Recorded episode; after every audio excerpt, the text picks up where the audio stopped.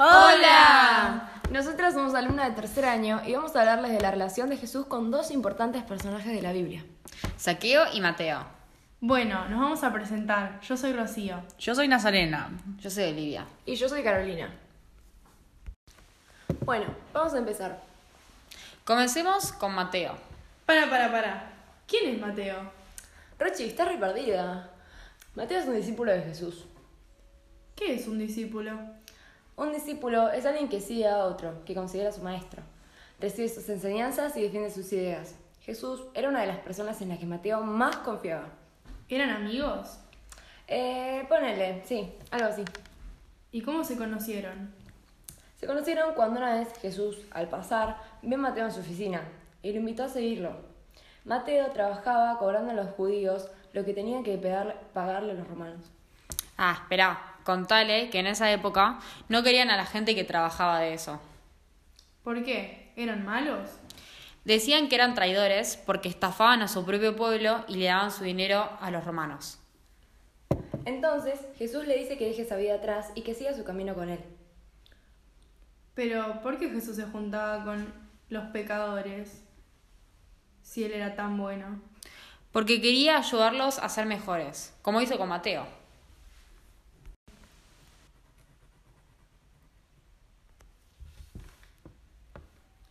Entonces todas las personas con las que se juntaba eran así. La mayoría sí, le parecía importante juntarse con la gente mal vista por otros. Y varios empezaron a criticarlo a Jesús por eso.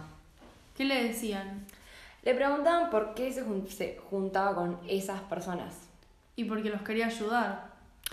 Claro, por eso Jesús le decía que no tenía jun- sentido juntarse con quien no pecaba, porque esas personas no necesitaban de su ayuda para curarse.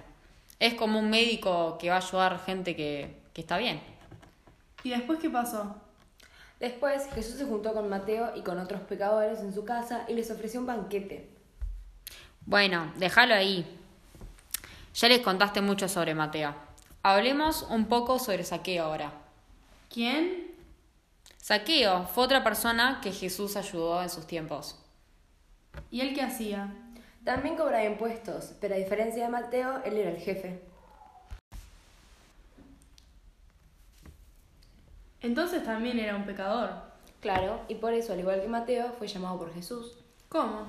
Cuando Jesús estaba pasando por Jericó, Saqueo se subió a un árbol, a un sicómoro, para verlo porque era bajito y además había mucha gente, por eso no alcanzaba. No era un sicómoro, era una higuera. No, sí lo busqué y supuestamente sigue estando en el centro de una plaza de Jericó, ¿Dónde queda eso?